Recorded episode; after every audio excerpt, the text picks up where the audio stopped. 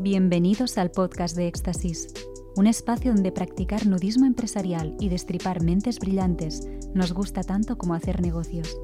Éxtasis es un club privado en el que ayudamos a empresarios que quieren expandir su red de contactos, rodearse de referentes y ganar pasta de forma inteligente. Eva Galán es ingeniero industrial, lleva más de 20 años de experiencia gestionando megaproyectos de gobiernos, multinacionales y clientes de Europa, África y Asia. Es una apasionada de la tecnología y su superpoder es traducir conceptos complejos a un lenguaje sencillo. Por eso, desde hace años es business coach de negocios digitales y se dedica a digitalizar y gestionar negocios y proyectos de servicios para que puedan vender online de forma rápida y adaptada a sus propias necesidades. Eva se pasa por los micrófonos de Éxtasis para compartir su visión estratégica 360 del mundo digital, explica su metodología propia para que puedas replicarla y generar un negocio más sólido y también comenta su manera de entender los negocios para que cada emprendedor pueda aplicar una estrategia acorde a la fase empresarial en la que se encuentra. Hoy, en Éxtasis, poniendo cordura y sentido común, Eva Galán. Eva Galán, ¿qué tal? ¿Cómo estás? Buenas tardes, Nacho Mullenberg. Encantada de saludarte. Es un lujo estar aquí. Pues lo mismo digo, la verdad que me hace mucha ilusión eh, poder grabar contigo, me hace bastante que nos conocemos. Recién estábamos comiendo, Eva, y a medida que hablabas, yo me iba dando cuenta lo diferentes que somos, lo complementarios que podríamos ser si llegáramos a trabajar juntos y cuánto necesito un perfil como el tuyo, porque yo soy una mente mucho más dispersa, creativa, y suelo volar y estar por los aires, y tú eres, claro, mente ingeniera. Yo ingeniera alemana total, mente de organización, de procesos, de plan, de fechas y de estructura. Si no tengo las cosas organizadas en cajitas, no funciona para mí. Así que a mí gente como tú me viene fenomenal. No, no, y ni hablar tú a mí, porque imagínate lo que es, lo que es mi mente, cómo está todo el tiempo divagando, pensando, pero creo que es una de las eh, partes que más como amenaza para negocios o debilidades veo en un montón de creativos. Ellos mismos, sus propias ideas que no terminan de, cuajar, ni siquiera saben los procesos que hay que utilizar para llevar a cabo esa idea que tienen en la cabeza, ¿no? Sí, total, total. Está genial tener gente como vosotros, visionarios, que sois los que lideráis o traccionáis muchas ideas innovadoras, pero también se puede mm, subestimar eh, lo que hace falta para atraccionarlas, ¿no? Tú dices muchísimo el que la formación o las ideas o el conocimiento sin acción no es nada. Y vosotros yo creo que sois muy accionadores, pero a veces en direcciones random. Entonces yo creo que el coger esas ideas, estructurarlas, aterrizarlas y ver realmente en qué tiempo y cómo se pueden realizar, pues es un superpoder y a mí me encanta ayudar a la gente porque flipo con vuestras ideas y me encanta que se materialicen. Claro, porque tú llevas 20 años ya eh, trabajando en procesos, en sistemas, con tecnología, y creo que una de las patas que nos falla a nosotros muchas veces, como decías bien antes, es subestimar todo lo que hay que hacer para que esa idea se lleve a cabo. ¿No? Sí, yo creo que un perfil como el mío somos los Pepito Grillo y parece, puede parecer que siempre estamos diciendo esto no se puede, esto no se puede, ten cuidado, que tienes que tener más claridad, aterriza esto. Pero bueno, como decías antes, es complementario, ni tanto ni, ni tan calvo, ni, ni, ni, ni, todas las ideas necesitan muchísimas cosas para llevarse a cabo, ni, ni, tampoco es necesario estructurar todo hasta el detalle, ¿no? Hay que buscar ese equilibrio. ¿Y en qué crees que fallan desde tu eh, área de expertise, que son ¿no? los negocios digitales, esa estructura, esos sistemas, estos procesos? ¿Dónde crees que, aparte de lo que ya hemos hablado, fallan los pequeños empresarios o personas que están comenzando con sus negocios? Incluso te diría, Eva, ¿eh? personas que ya llevan recorrido, pero seguís viendo que internamente eh, está bastante virgen ese negocio eh, a nivel digital, ¿no? ¿Dónde crees que fallan? Yo creo que se falla en tener, en querer, en ver muchas luces brillantes en el mercado, en querer tener un poco de todo y el no saber para qué es cada cosa. Creo que se falla, bueno, si estás empezando un negocio digital, puedes empezar a ver objetos brillantes, como te decía, pues necesito una web, necesito redes sociales, necesito esta herramienta, esta otra. Y llega un momento que, como tú decías, incluso aunque tengas un negocio consolidado, puede que hayas perdido la perspectiva de hasta para qué lo tienes, para qué lo utilizas. ¿no? Entonces creo que el tener claridad de cuáles son tus objetivos, qué quieres conseguir y tener a alguien, si no eres tú, que te diga el paso a paso, luego puedes ordenar esas herramientas o esas piezas en esos bloques y decir, ah, esto lo utilizo para esto, esto para esto, esto para esto, y te da como, bueno, a mí que me gusta eso, te da como paz mental. Ah, vale, esto lo estoy utilizando, por ahí esto no lo necesito. Entonces creo que se falla a veces en tener demasiadas cosas o en creer que necesitas de todo para, incluso para ser reconocido, para que la gente se vea que tienes un montón de cosas. Y, también hay gente que peca un poco de lo contrario, ¿eh? de creer que con dos cositas ya lo tiene todo. Como se nos ha dicho que es facilísimo emprender en digital y es verdad que no tiene nada que ver con montar un negocio físico, mm, creo que hay gente que dice, bueno, solo con estas dos cositas ya vuelo. Tampoco es eso. O sea, ¿qué crees que hay personas que subestimamos y otras sobreestimamos eh, la, tecnología, ¿no? Total, total. Lo que se puede hacer, las posibilidades. Bueno, una de las grandes mentiras y, y muchos ganchos que tiene es que lo digital te permite ganar dinero casi sin trabajar, en, automático 100%, y no es cierto eso. En la mayoría de casos tenés que tener un recorrido muy largo, haber currado un montón para llegar a ese, a ese estadio, ¿no? Sí, sí, sí, totalmente, totalmente. Entonces, igual crees que, y es verdad que para empezar, o sea, a lo mejor crees que solo con tener un, perfil en Instagram ya lo vas a petar, y tampoco hace falta más cosas, pero pero bueno, tampoco es verdad que necesites un ecosistema súper complejo para vender. Si una persona, porque hablábamos antes en la comida, que me decías que trabajas con gente que también está en una, no sé si una reinvención, pero una conversión a lo digital, ¿no? Que vienen del mundo físico, personas con muchísima experiencia empresarial, pero de repente, claro, se quieren digitalizar y que se sienten fuera de mercado, ¿no? A la hora de meterse en un mundo donde hay un, tipo de lenguaje, un montón de nombres que, son nuevos, conceptos, ideas. Eh, eso también debe ser un peaje muy duro para esas personas. Sí, fuera de mercado y yo creo que un poquito fuera de lugar, quizá un poco desubicadas. Por una parte, bueno, yo con gente con la que estoy trabajando que responde en ese perfil que decías, pues son profesionales que ya tienen una carrera, un recorrido eh, offline, que están acostumbrados a hacer las cosas de una forma, normalmente corporativa, muy estructurada, con unas jerarquías y, todo de una forma muy establecida. Y por una parte, igual, tienen la sensación de llegar tarde a este mundo digital y mm, siempre se habla de la soledad del emprendedor, pero creo que el trabajador por cuenta ajena que quiere reinventarse también está un poco solo porque ni sabe emprender, a veces llega tarde o cree que todo esto del digital se le va de las manos, no sabe muy bien cómo aterrizar y bueno, mm, a veces busca ayuda en lo que busca es confianza, ¿no? O cierta seguridad o alguien que le diga, pero yo qué tengo que hacer, ¿no? Entonces, mm, me parece que eh, mucha gente necesita una guía eh, para su caso y, se puede ver perdido en decir, pues voy a contratar a esta persona, un mentor, no, no, sabe lo que necesita, o sea, sabe lo que quiere, pero no sabe muy bien lo que necesita. Claro, claro. Y aparte que muchas veces yo lo que me he dado cuenta es que hay ciertas personas que por ahí infravaloran incluso las personas que, recién están comenzando lo, lo, digital porque no son conscientes del bagaje que tienen en, lo presencial, en lo físico, en lo tradicional de, toda la vida, ¿no? Pero hay gente muy cualificada profesionalmente, muchísimo más que muchos de nosotros.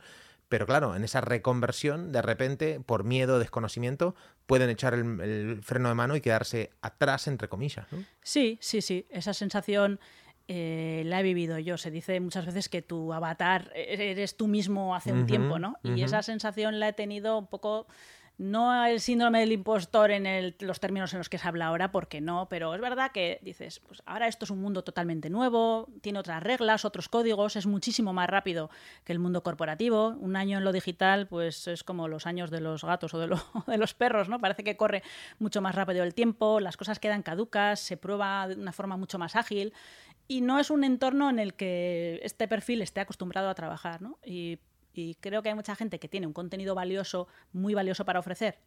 El formato digital no lo conoce, pero que tiene esa ruptura de pensamiento, ¿no? Y le cuesta hacer la lectura de poner en valor el recorrido, ¿no? Antes te decía en la comida que eh, realmente si lo pienso, yo creo que ahora hago lo mismo que lo que estaba haciendo en el mundo corporativo. Llevo, como decías, más de 20 años trabajando en proyectos ferroviarios para clientes internacionales eh, entendiendo los requisitos de esos clientes, buscando sistemas que respondan a esos requisitos, integrándolos, haciendo que funcionen de forma conjunta y después comunicándolo y documentando el resultado. Entonces, eh, ahora a lo mejor si te lo digo parece obvio, pero en mi cabeza no era tan obvio entender que en el fondo hago cosas muy parecidas, ¿no? El cliente no es el metro de Bruselas o, un cliente de la SENSEF eh, o la Renfe, pero es un cliente que tiene unos requisitos, que necesita construir algo que funcione de una determinada forma que para eso necesita unas herramientas, que son las que en este caso eh, a mí me gusta buscar y proponerle, necesita que se entiendan entre ellas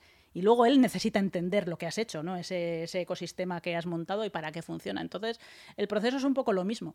Y todo ese conocimiento que este en este caso que te digo, pero otro que puede tener una persona que se ha dedicado a la educación, por ejemplo, y que ahora quiere montar un, un proyecto para padres pues bueno, el formato cambia, pero lo que tú has vivido como persona lo llevas contigo. Total. Eh, te hago una pregunta, Eva. Claro, tú en estos años de experiencia trabajando con megaproyectos eh, de millones y cientos de millones de euros a, nivel mundial en diferentes partes del mundo, claro, de repente mm, te viene, te vengo yo, un cliente con mi, para mí es un mundo en lo digital, para vos debe ser una tontería o no. No, no, a mí me gusta mucho. Eh, Pero por más que te guste, eh, digo, esto es. No, desde tu expertise no lo ves como. Eh, esto es muy fácil de hacer. Bueno, es un reto, porque al final lo difícil son las personas. Más que los millones de euros, para mí me parece que lo difícil son las personas. Y en el mundo corporativo, se, mm, bueno, yo tal como lo veo, se está perdiendo un poco esa humanización. Y aunque sea un proyecto de no sé cuántos millones, un tren que vas a hacer 150 trenes para Metro México, el que lo contrata es una persona, el que tiene que, el que, tiene que comprarlo, el que tiene que eh, firmarlo y dar el aval es una persona que tiene unos miedos, unas necesidades y al final hay que cubrirlas con un producto que es verdad que, claro, los volúmenes que se manejan ¿no? son muy diferentes, pero al final eh, de este mundo los números son menores, pero es mucho más rápido y la satisfacción es más rápida. Es más gratificante porque un proyecto, pues en poco tiempo puedes ver a alguien brillar, ¿no? Y un tren, pues quizá es muy lento. Desde que empiezas hasta que acabas pueden pasar tres años hasta que no veas eso funcionando. Claro, entonces montar un funnel está chupado para vos, claro. Que si hablamos de estas cosas y comparamos un funnel en Active Campaign, por ejemplo, pues pues bueno, debe ser fácil.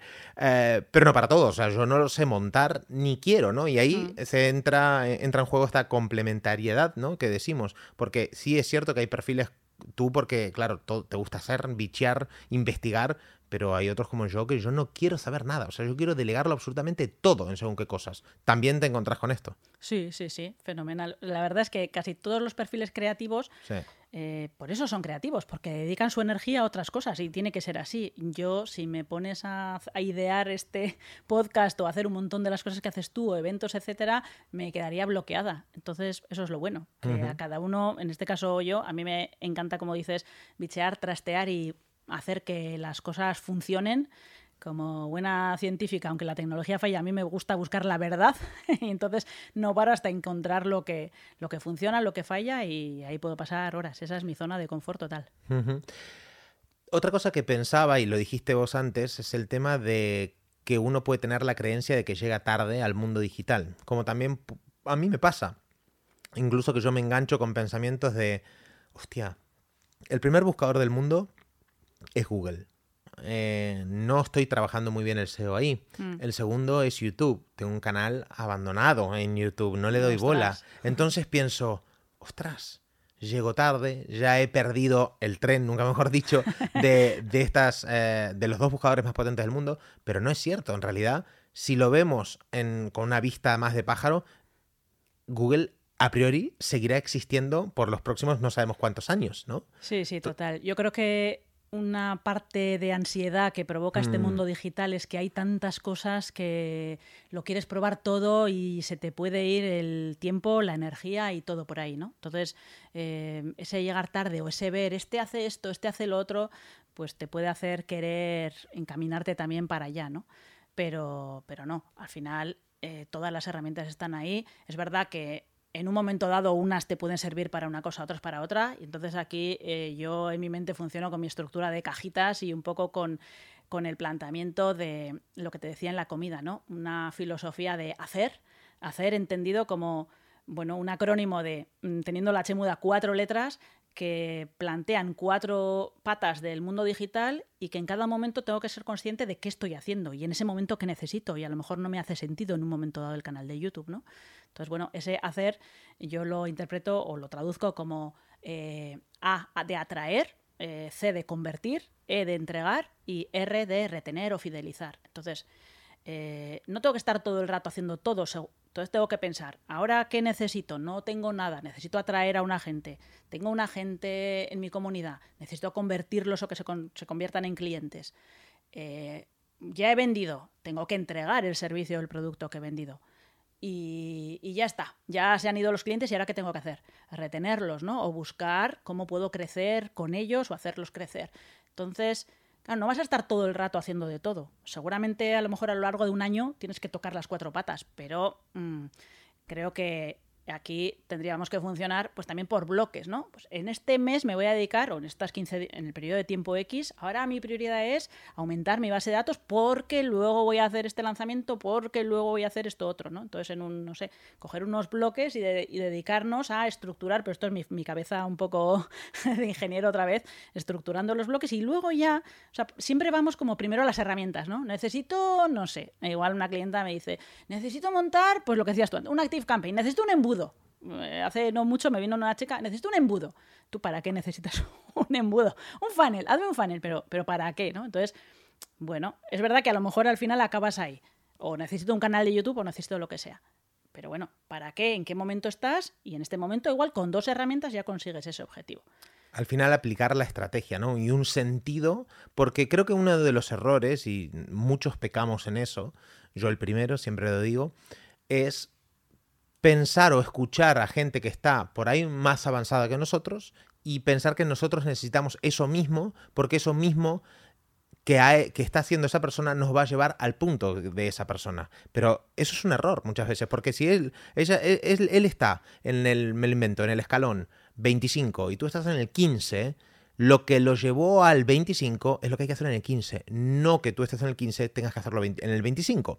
No sé si se entiende. Sí, sí, sí, totalmente. Y además, otra cosa, que es que a lo mejor luego tú no quieres de verdad lo que él tiene en el Exacto. 25 que hay personas que tienen un negocio que desde fuera se ve muy bien, pero que tiene un precio a pagar, ¿no? Que mm, requiere de, un equipo, que a lo mejor tú no quieres un equipo tan grande o tiene otra estructura.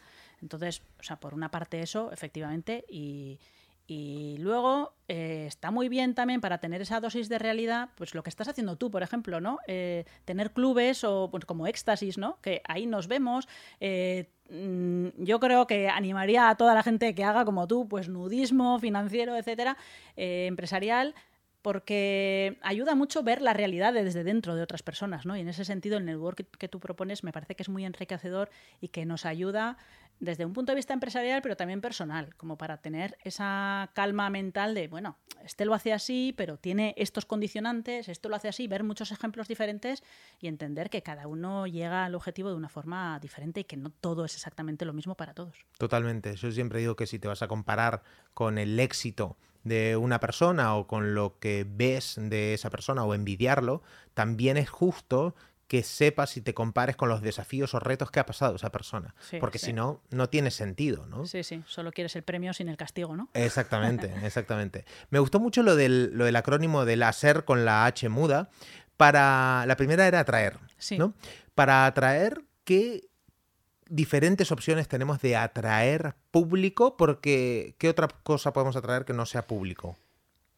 Bueno, eh, colaboraciones, ¿eh? por ejemplo, colaboraciones, o alianzas, etcétera. Pero bueno, eh, para atraer, pues hombre, lo más típico o lo primero que se nos ocurre, pues tener algún perfil en redes sociales. Ahí tendrás que ver dónde está tu público, si es de Instagram, si es de LinkedIn. A lo mejor no está ninguna red social y lo que tienes que ir es ir por la calle anunciándote o ir a dar clases en algún sitio, ¿no? Entonces, bueno, tienes que ver dónde, de dónde puedes captar esa gente a la que quieres intentar atraer, dónde están, y después tener alguna herramienta que esa captación la puedas tú eh, convertir en algún activo, ¿no? Pues una pues ahí puede ser una landing page o una herramienta de email marketing eh, para que te entre gente. Mm, pueden ser, pues eso, un perfil de Instagram que directamente vaya a no sé dónde, que te reserven una sesión. O sea, ahí ya no quiero hablar mucho de herramientas porque siempre empezamos por ahí, ¿no? Y es un poco como el talk de, del marketing digital. Eh, porque herramientas realmente van, todas hacen cosas parecidas y van cambiando de un momento a otro, ¿no? Pero Lo importante es saber, vale, pues ahora para atraer a unas personas que necesito, o necesito un embudo, necesito unos vídeos, necesito publicidad en redes sociales, pues ese tipo de cosas, ¿no? Realmente serían sobre todo redes o eh, un, un blog o tener algún sitio donde tú darte a conocer y exponer tu proyecto, que también puede ser verbalmente en algún sitio, solo que para que esa atracción sea efectiva y pase a ser convertir, digamos, pues ahí ya necesitas meter alguna herramienta para que la gente te deje su email, su contacto, lo que sea, y puedas empezar a tener gente eh, que se puedan convertir en tus clientes. Claro. Ah, la primera está la atracción, hablabas ahí de convertir. La entrega, la entrega ¿qué es exactamente? Entrega, del producto, sí, atraer, magnet. atraer le llamo las herramientas con las que consigues hacerte ver. Convertir puede ser convertir en suscriptor, en este caso, en comunidad, o convertir en cliente, ¿no? Y ahí entrarían también las herramientas de pagos o de reservas o lo que sea. Entregar para mí es eh, dar lo prometido.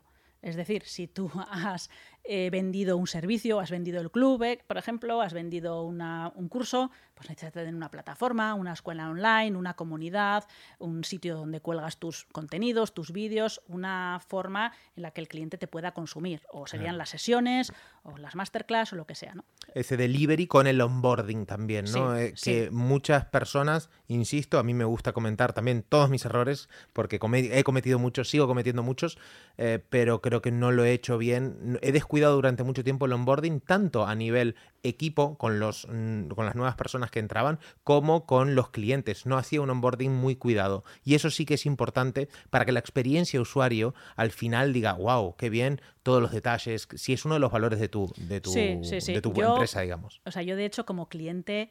Eh, pues yo estoy muy contenta con tus productos y con tus mm. servicios, Nacho. Yo como cliente lo valoro mucho y es verdad que creo que se pone eh, muchos esfuerzos, la mayoría de los, de los esfuerzos en atraer. A veces la gente atrae no sabe muy bien para qué y no convierte todo lo que podría. Y luego en la entrega ya nos parece que ya si el cliente nos ha pagado, pues, pues ya está, ¿no? Eh, y hombre, eh, si estás en el lado del cliente se nota mucho. Yo antes decía en la comida que tengo un poco de TOC de consumidora digital y he hecho miles de formaciones. Bueno, miles no, pero decenas y, y, cien, no sé, ya las contaré. Y, y hay mucha diferencia, se nota mucho. Yo he hecho muchos cursos y sé los que eh, la sensación que te provoca, ¿no? Claro. Y el, lo cuidado, eh, llámale cursos o llámale eventos, es bastante diferente ir a un sitio donde ves.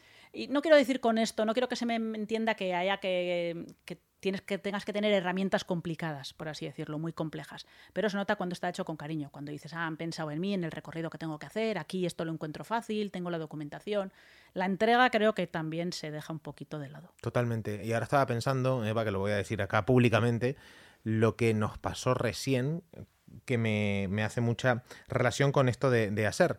Que una persona a mí me pidió el contacto de, una, de un profesional y le pasé tu contacto porque le dije, me pedía alguien que los ayude con el email marketing para hacer funnels y automatizaciones. Entonces yo le dije, toma, eh, te paso el contacto de Eva, ¿no? Y recién antes de grabar nos manda un audio y nos dice que tiene una comunidad en Active Campaign de 450.000 leads. De locos. Habrá que mirar a ver si se le ha escapado algún cero, pero si es así, no, no, no, es una barbaridad. Es así, es así, ¿eh? es así porque lo hemos hablado. No me acordaba la cifra exacta, pero sabía que era arriba, eran seis cifras. Y cuando Fíjate lo que hay ahí. Es tremendo, ¿no? Porque él atrajo un montón de, clientes. Y es gente abandonada. O sea, es dinero para él, pero es gente también. Bueno, abandonada, ya me entiendes. Eh, eso sería un poco ahí entraría, bueno, no sé si ahí entraría ya, me voy a mi, a mi acrónimo del retener, porque a lo mejor esos ni le han consumido nada, pero quiero decir que a veces incluso ya no con ese volumen, que es una bestialidad, pero eh, hay gente, no digo esta persona, pero que tiene incluso compradores, o sea, cientos o miles de compradores, no digo en la base de datos, ¿eh? pero que te han pagado y a los que ya nunca les ofreces nada, ¿no? Y y bueno, una mentora que, tuve decía que me gustaba mucho, en su momento me chocó, pero decía, la gente deja de comprar cuando les dejas de vender. Claro, claro. Y que aparte eh, es muy buena esa porque muchas veces es más fácil venderle a uno que ya es cliente, que está contento, que no salir a buscar. Pero tendemos a hacer ese acto, ¿no? A complicarnos, exactamente. Ya lo tenemos, venga, a buscar más. No, hombre, no. ¿Por qué no haces que la vida, el ciclo de vida del cliente sea un poquito más largo y le, escuchas a tu cliente, ¿no? Sí, sí, porque además los clientes yo creo que, que van o vamos creciendo un poco por detrás, pero al ritmo de los mentores si es que conectamos con ellos, ¿no? Entonces siempre hay algo más normalmente que esa persona me puede enseñar. Quizá alguien me ha enseñado, eh, no sé, tú nos has enseñado el porno empresarial, luego las relaciones, luego otra cosa. Entonces siempre hay algún escalón en el que vas creciendo y que, no a todos, obviamente, porque no tampoco es una cuestión de imponer ni muchísimo menos, pero hay gente a la que le podrás ir enseñando lo que tú has hecho. Totalmente se me ocurre una pregunta, Eva, que a ver si tiene respuesta. Y es, está claro que ese acrónimo, yo creo que de, hacer sin la H, aplica a casi todos, o por no decir a todos, ¿no? A atraer, convertir, entregar, retener. Ahora bien, ¿hay cierto kit inicial de herramientas básicas o mm, plataformas en la que tenga que estar una persona que quiere digitalizarse? Bueno, eh, sí, yo te podría dar un ABC, pero la verdad va un poco en contra de mis valores dar cosas prehechas. Eh, soy bastante. Mm, bueno, eh, me gusta mucho la personalización, no en extremo, pero te diría que ese kit pues sería por lo menos una herramienta de cada una de, de las letras del acrónimo que te decía, ¿no? Un algo para atraer, una web sencilla, una landing page, un perfil en una red algo para convertir a esa persona que te llega, algo para entregar y algo para retener. Si eres un profesional de servicios que das eh, consultoría, si eres un coach, a lo mejor con una landing o, nada, o un perfil en Instagram y un, enlace a tu Calendly, por ejemplo, para reservar citas y un Stripe para cobrar la llamada y un Zoom para entregarla, a lo mejor ya te vale con eso. Entonces, a lo mejor tienes tres o cuatro piezas te puede parecer como que es como muy obvio que son pocas, pero con eso puedes hacer ese recorrido. Entonces, cada uno creo que eh, a mí me gusta abstraerme de los procesos, aunque me encantan, pensar primero en la persona, cómo se imagina esa persona, su, el camino de, de, ella acompañando al cliente, qué procesos necesita para ello y después cómo, cómo integrarlos entre sí, como te decía al principio, y cómo documentarlos y sacarlos al mundo. A día de hoy es increíble todo lo que se puede hacer a un coste tan bajo en cuanto a los, los software, ¿no? Porque decías Calendly, Zoom, Stripe, eh, no sé, Canva, bla, bla, de repente te armaste un negocio, tenés las herramientas para montar un negocio, lo que estás vendiendo es tu conocimiento, tu know-how, y pagaste nada. es increíble eso. Luego eso tiene la, otra lectura de no querer invertir, ¿no? Entonces yo tampoco abogo por eso, pero es verdad que no hay que complicarse la vida hay que pensar en lo que necesitas, dejarte de, a lo mejor quieres o todos, no sé, a lo mejor nos hemos visto, yo por ego quiero una super página web que me represente, que sea bonita, pero a lo mejor no te hace falta. Entonces, es verdad que con poco dinero ya te armas algo pero tampoco hay que tener miedo a invertir cuando, cuando una herramienta, tampoco hay que utilizar todo gratuito. Porque quiero decir, en esa experiencia de cliente que decíamos, ¿no? En la entrega de pagar, de tener un, no lo sé, voy a decir una tontería, pero un Galendly normal a uno, uno gratuito, a uno de pago, a lo mejor el de pago te permite tener recordatorios, hacer una serie de cosas que mejoran la experiencia de cliente. Entonces también hay que ver qué es lo que te compensa para, para eso que quieres conseguir. Por supuesto, porque como decimos siempre, la imagen eh, que proyectamos es importantísima y mm. tú no puedes estar haciendo una reunión de Zoom y ver el contador que se te acaba. Quedan cinco minutos o diez minutos. Chicos, nos conectamos todos otra vez. Eh, ¿Te mando el enlace otra vez? No, eso no puede ser, desde luego. Bien, me gusta lo del, lo del kit inicial. Em, también te quería preguntar, porque antes eh, me hablabas de que en el marketing se habla mucho de las 4P, ¿no? Que son producto, precio, promoción, punto de venta. Pero tú te las has llevado a, tu terreno y me gustó mucho esa, esa visión que tenés. Eh, yo ya te digo que vengo de este mundo corporativo de procesos, de tecnología, de producto. Cuando empecé a cacharrear en el mundo digital, bueno, no en el mundo digital. Antes, cuando empecé a leer sobre marketing, hablaba de esas cuatro cosas, ¿no? El precio es un marketing, yo creo que ya bastante mm, off-cycle de lo que te hablo, ¿no? Las cuatro P's, las cuatro P's. Bueno, como, como no puedo quedarme sin leer las cosas, me puse a investigar. Y, y antes te decía que mis cuatro P's, que reflexionando lo han sido también en el mundo corporativo, son primero las personas. Eh, desde mi punto de vista, todos son personas y lo primero son las personas. Eh, aunque estemos hablando de negocios, etcétera, al final el que lo compra, el que tiene la necesidad, el que tiene ese deseo o ese punto de dolor es una persona que tiene unos requisitos y que me gusta hacer un esfuerzo por entenderlos. Claro. y, y, perdón, Eva, que al final esa persona compra a otra persona. Entonces, en este caso, yo estoy vendiendo Eva Galán. Entonces estoy comprando a Eva Galán. Te estoy comprando a ti. Sí, la energía que tengo yo, lo que transmita, mis valores, porque conectes y si no, pues habrá otra persona que conecte contigo, ¿no? La segunda me habías dicho que era procesos. Procesos, esos no pueden faltar. Entonces, procesos entendidos pues como esos, esos ruta de pasos o también herramientas, etcétera, todo lo que es necesario para armar ese camino que te decía, ¿no? El sistematizar, el automatizar, qué herramientas necesito, cómo se hablan entre sí, cómo organizo el, proyecto, por así decirlo. La tercera, palabras. Sí, bueno, ahí quizá encuentre algo más original, pero para mí palabras es todo lo relacionado con la comunicación. En el mundo corporativo también la comunicación no se valora demasiado y pues no sé, con los ejemplos de los trenes tú haces un tren, funciona y ya está, ¿no? Ya no me voy a esforzar en explicarte nada. Pero es verdad que una vez que tienes algo en marcha, luego tienes que explicarlo a los clientes, pero bueno, quiero decir, a los usuarios finales, pero también al cliente, ¿no? Yo si tú me dices, hazme un embudo, toma, ya está, aquí. Hombre, querrás, tendrás, tendrás que llegar a entender, ¿no? Eso para qué, para qué funciona, cómo lo he construido para ti, palabras, y palabras le llamo a estas explicaciones y también a una documentación, al tener esos procesos documentados para que luego tú los puedas utilizar y entiendas eh, el valor que tiene y cómo reutilizarlo. Sí, al final es, es, hay una curva de aprendizaje tanto para el cliente como para el usuario final, entonces eh, se, requiere de cierta eh, educación en eso, ¿no? y acompañamiento. eso es, y que esa inversión que has hecho en entender, etcétera, pues que sea un activo para ti. Totalmente. Y por último tenemos la última P, que es... Plan.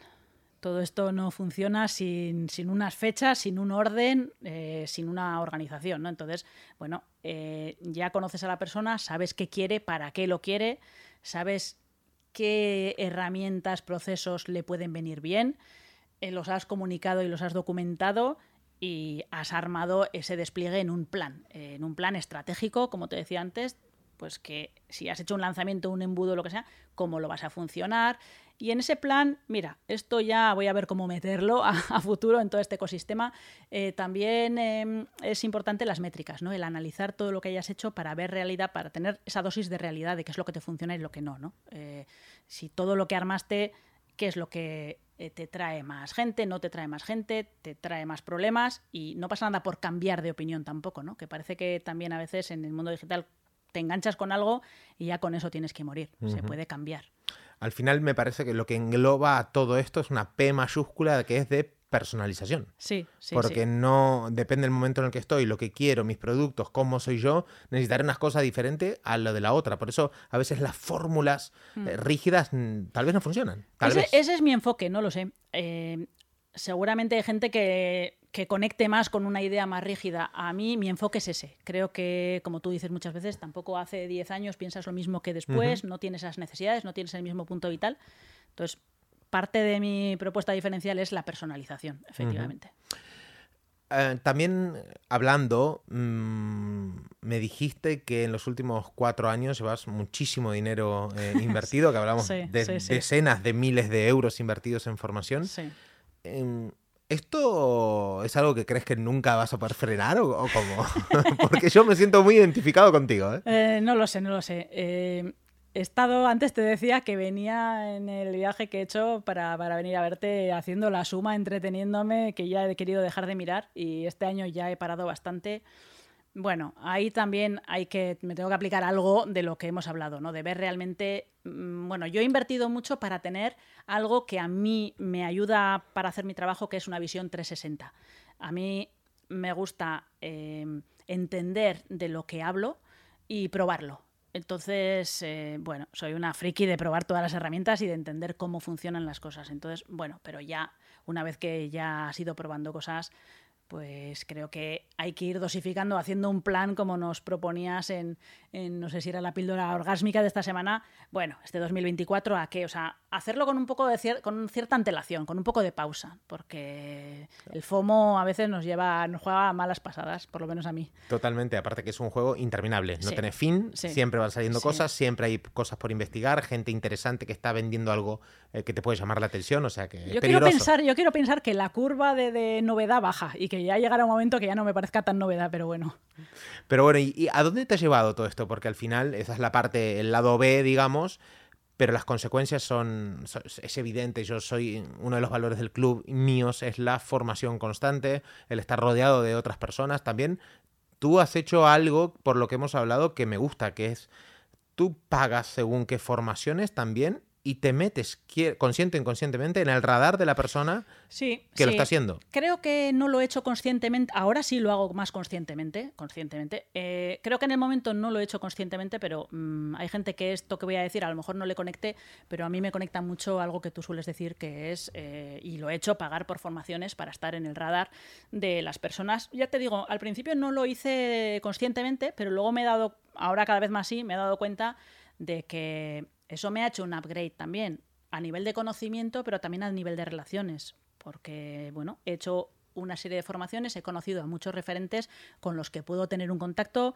a los que puedo llamar, que me pueden recomendar y yo siento, la verdad, que he dado un salto que me hubiera costado muchos más años dar, eh, habiendo hecho estos pasos y bueno, y conectándome en estas eh, comunidades o, con estos referentes. Sí. Y yo encantada de pagar para que así sea. Claro, no, no, totalmente. Yo soy muy pro de eso, lo he hecho uh, siempre y lo sigo haciendo. Hmm. Yo, porque al final tenemos diferentes tipos de recursos. Uno también es el tiempo, otro es el dinero, hay otros, evidentemente, pero a veces llegar a X persona sin dinero cuesta mucho más que pagando ese dinero, que es acceso directo a esa persona. Y es normal, y es normal, porque la gente que ya está, que ya va volando, que va adelantada, no puede invertir el tiempo en cualquier persona. Puede parecer como injusto, pero no sé, tú tienes un negocio o otro que tenga otro referente que podamos conocer, tiene un negocio y no puede estar educando gratis o, o, no sé, ¿no? Yendo a comer con una persona que no conoce, pues tendrá que priorizar su tiempo y su energía y se centrará en su comunidad.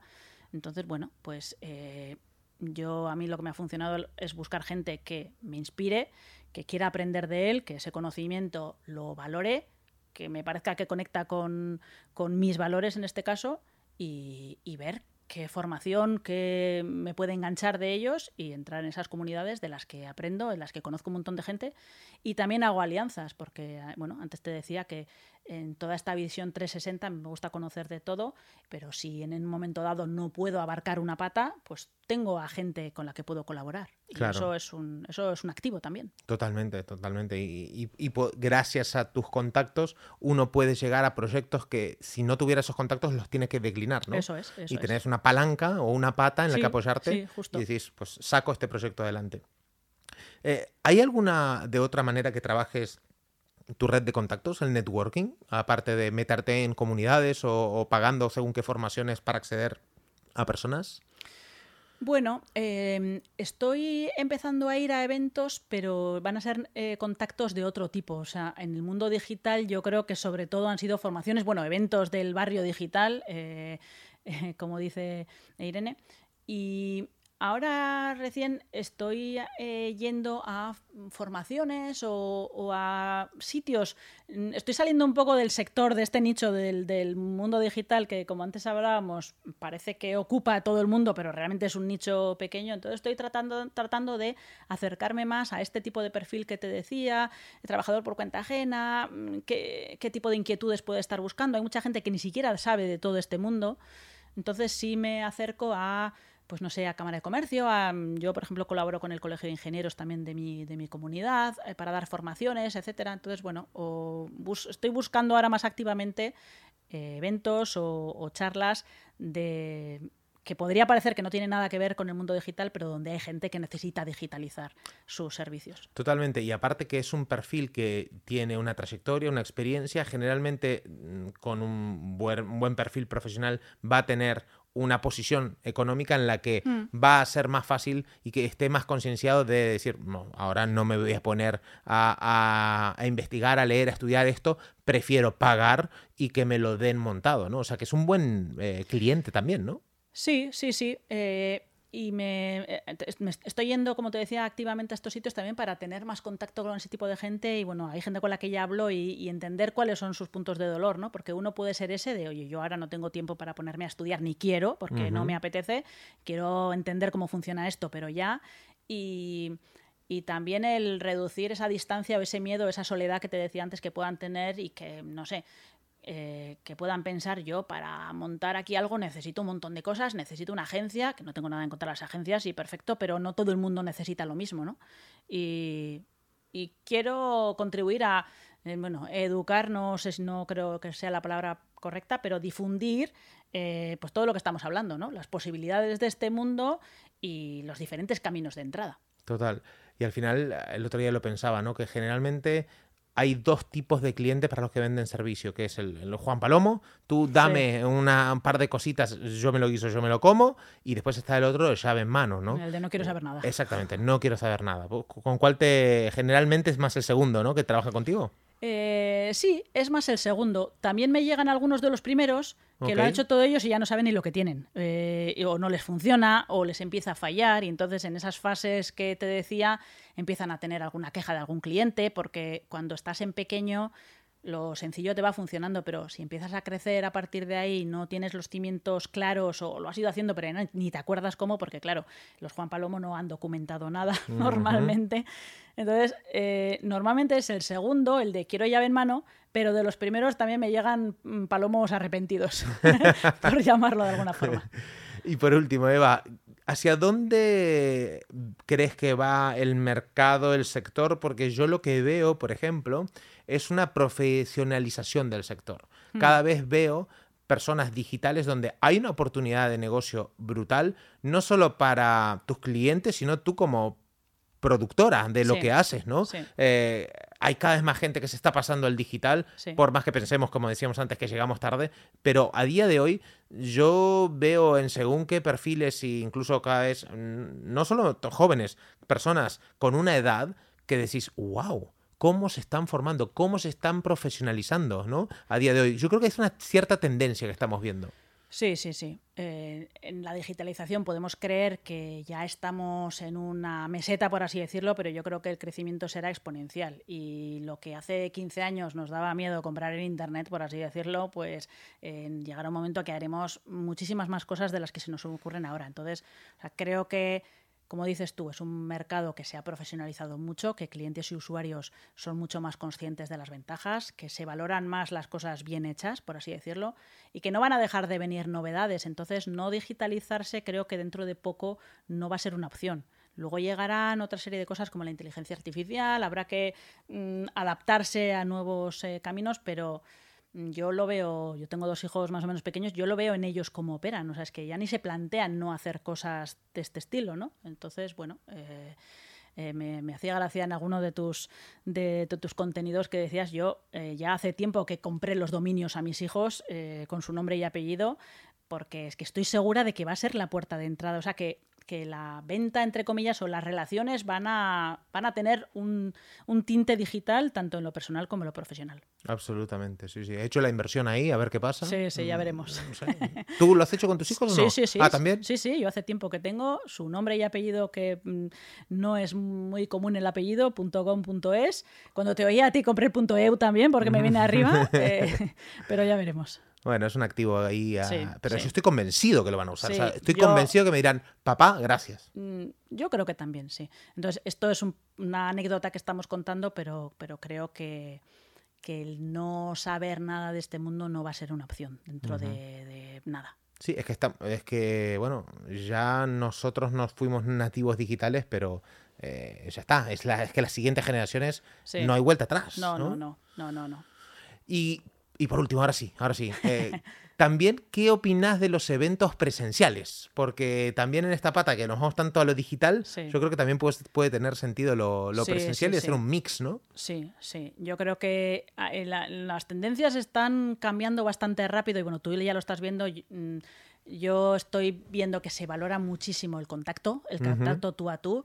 No quita lo digital, pero todo ese boom de los lives en Instagram y los webinars de la pandemia, bueno, quizá nos dejaron un poco cansados y la gente tiene mucha necesidad de contacto y el aprendizaje tú a tú eh, no tiene nada que ver con el online. El online está genial, pero yo como yo siempre lo veo desde mi punto de vista como de, productora o de, usuaria, yo como, como, usuaria valoro muchísimo por los eventos tuyos, los desayunos, la gente está deseando venir y hablar con gente, hablar con personas y, y abrir su círculo, ¿no? Y yo creo que ese híbrido, eh, todo el mundo está haciendo eventos ahora, así que es un visionario, Nacho. Total, total, no. pero al final es volver a lo básico, ¿no? Porque en realidad es eso, nos escudamos detrás de sí, las pero a veces se nos olvida eso. Se nos olvida totalmente y, joder, los negocios, las oportunidades, las relaciones comienzan con el vínculo con la otra persona. Con, Y la confianza no... no es un camino muchísimo más rápido para ganar la confianza de lo que sea, no lo digo en modo venta, de colaboradores, de, clientes, de proveedores. Eh, absolutamente. Y como una, una comida, un desayuno, mm. tomarte una, copita con una persona, pues ya te genera un vínculo diferente. Sí, tienes otra emoción instalada en el cerebro. Y al final la emoción es lo que nos mueve después a la acción. Entonces, mm, ya ese, robotiz ese estar robotizados que nos hizo la pandemia de Zoom, me engancho, lo que sea, creo que queremos volver a conectar con esa emoción que nos ilusione y nos lleve a hacer cosas, ¿no? Eva Galán, nadie mejor que tú para conectar también lo digital, los procesos, los sistemas y sobre todo curiosos a que se conviertan en clientes y que tus propios clientes tengan sus propios procesos, organización. Y me ha gustado mucho esa visión 360 que tenés, más con un perfil técnico, pero con una visión también estratega ¿no? de los negocios. Pues total. Muchísimas gracias, Nacho. Eh, yo por mí un placer eh, poder hablar de estas cosas eh, y, nada, encantada de estar aquí. Pues lo mismo digo y la gente te va a encontrar acá abajo en los perfiles, en la descripción tienen todos tus enlaces para si te quieren contactar y que le pongas orden y estrategia y sentido a sus negocios. Gracias, Eva. Genial, yo encantada. Gracias a ti, Nacho, un placer. Has escuchado el podcast de Éxtasis. Para más información sobre el club y cómo hacerte socio, visita éxtasis.club.